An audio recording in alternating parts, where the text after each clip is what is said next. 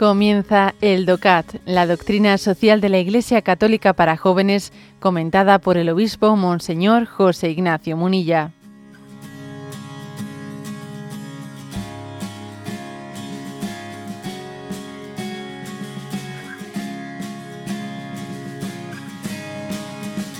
Punto 284, que es muy interesante.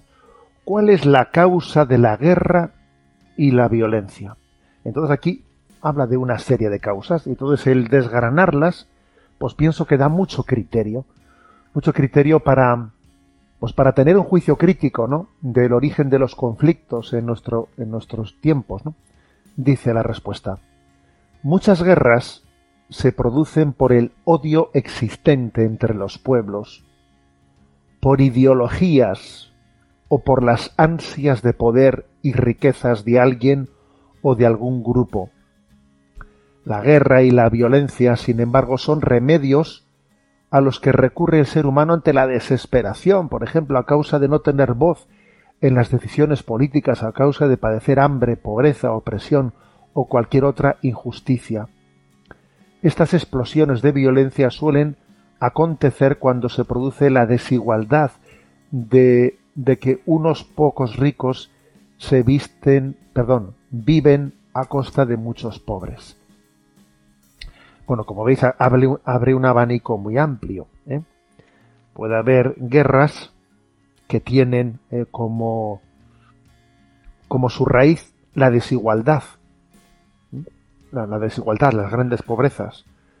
Que yo me atrevería a decir que puede ser el caso de algunas guerras, especialmente en África. ¿eh?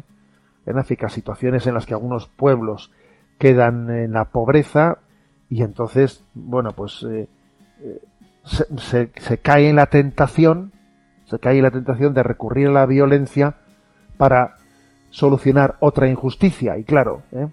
solucionar una injusticia con otra, ¿eh? con recurso a la violencia, lo más probable es que tengas al final dos injusticias, no una, sino dos, cuando no, cuando no doscientas, ¿no? Pero bueno, sí existe eso, y, a, ese, a, ese, a ese referente, pues San Pablo VI, formuló aquella expresión que dice el nuevo nombre de la paz se llama la justicia. Esa es una expresión de San Pablo VI, en la que él dice, a ver, el nuevo nombre de la paz es la justicia. O sea, tenemos que mm, poner unas bases justas en el orden de las naciones, en la relación entre las naciones, para que así la paz sea sea más plausible, ¿eh? sea, sea, digamos, el, la forma habitual, ¿no? el suelo firme en el que en el que se desarrollan las relaciones entre las naciones. El nuevo nombre de la paz es la justicia. Ahora, con todos mis respetos, yo creo que también esto, eh, la experiencia nos dice que en este momento eh, las guerras tienen otro tipo de, de orígenes distintos a este. Muy distintos a este. Por ejemplo, a ver, creo que, que sin duda alguna los, los nacionalismos claramente eh, son mm, el origen de muchas guerras. Por ejemplo, en la guerra de Ucrania, pues hay un componente de, de nacionalismos muy grande entre Ucrania y Rusia, ha habido un odio, ¿no? Pues un odio entre, entre Ucrania y Rusia de que uno piensa que nosotros tenemos nuestra identidad propia y los otros dicen que vosotros formáis parte de la gran Rusia y nosotros tenemos nuestra identidad. A ver, pues los nacionalismos sin duda alguna son un caldo de cultivo para justificar el recurso a la violencia con mucha facilidad. ¿eh? Porque el nacionalismo hace una afirmación de mi identidad, mi identidad, poniéndolo eso por encima de todo, claro, pues es un riesgo. Claro que un pueblo tiene derecho a, hacer valer y respetar su identidad, ¿eh? pero vamos a ser claros que ese es un, un riesgo muy grande, ¿eh? de que el, factor, los factores nacionalistas oscurezcan la razón ¿eh? y lo justifiquen todo. Ligado al anterior, eh, pues está también el tema de, de las etnias. No es exactamente lo mismo, pero es bastante parecido. ¿eh? Los temas étnicos. Yo soy Hutu y tú eres Tutsi. Y entonces, claro, pues es que llevamos ya inscrito en la sangre en nuestro ADN, ADN el que estamos enfrentados. Si tú eres Hutu, yo soy Tutsi y, y, bueno, pues está, está ligado a los nacionalismos, no es exactamente lo mismo, pero ciertamente es, es otro, otro verdadero, ¿eh?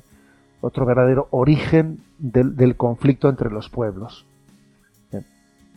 El recurso a los argumentos de raza y, y, de tribu. Esto es un motivo también muy importante, incluso, ¿eh? digámoslo también, pues hasta incluso los países más pobres, que a veces los países más pobres terminan luchando más que por el pan y el trigo, por mi tribu. ¿eh? Yo creo que es un, signo del pecado original que llevamos ahí todos, todos bien, bien labrado en nuestro, en nuestro corazón. Ahí está, ¿no? Pero también vamos a decir otro, otro punto clave, que son, a ver, las, las ansias de poder, las ansias de poder, el, en este, el deseo geoestratégico de control del mundo.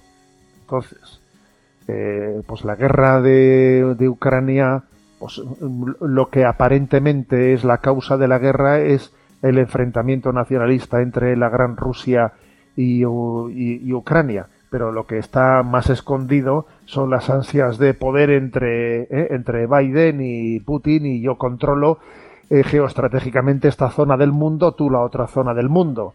Eh, vamos a ser claros. O sea, que una cosa es la, la razón inmediata, pero otra cosa es la razón última. Y las estrategias de poder, ¿eh? sin duda alguna, pues eh, están detrás de muchos conflictos, eh, de muchas guerras. En este momento es obvio que eso ocurre, ¿no? Y que la batalla que, que, geoestratégica que aconteció en el Medio Oriente, pues ahora se ha desplazado pues a la zona de Ucrania, ¿no? Esa es otra, otra razón, ¿no? Eh, las ideologías, eh, las ideologías, pues el hecho de que bueno, en un tiempo esto ha sido muy claro entre el comunismo y el capitalismo, ¿no? Dos herejías, dos herejías, dos ideologías, dos concepciones filosóficas de la vida muy distintas. ¿eh? Hoy en día eso, vamos a ser claros que eso ha decaído bastante, porque mm, más bien en este momento el conflicto de guerra fría entre Rusia y Estados Unidos no es tanto por diferencia ideológica, ¿eh? sino porque, porque digamos, no, no, se sostiene, nadie está sosteniendo la visión marxista en este caso concreto, ¿eh? sino más bien son las ansias de poder. Pero bueno, también las ideologías están detrás ¿no? de muchos conflictos. Y luego hay que decir que otro motivo, otro motivo es el del odio.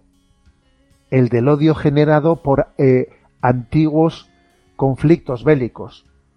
O sea, si tú concluiste un conflicto bélico anterior recurriendo a la violencia, claro, allí hubo un vencedor y hubo un vencido, y ya te digo yo que el vencido estará viendo a ver cuándo llega mi hora de resarcirme, a ver cuándo llega mi hora de la venganza. O sea, el odio generado por los conflictos anteriores suele ser muy posiblemente, ¿no?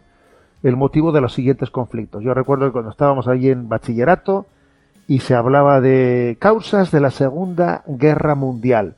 Entonces se decían, eh, la Primera Guerra Mundial. La Primera Guerra Mundial acabó pues eh, con eh, pues con un, con un vencedor y un vencido. Aquí le hemos humillado a quien perdió la anterior y vas a ver tú cómo, pues esto, claro, o sea, el odio generado, ¿no?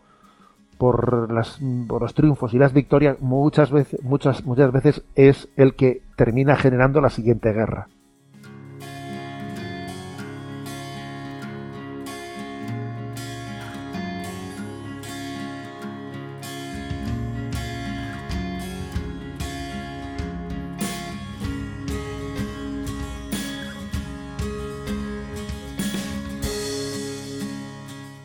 Has escuchado el DOCAT, la doctrina social de la Iglesia Católica para jóvenes, comentada por el obispo Monseñor José Ignacio Munilla. Encuentra todos los audios en radiomaria.es.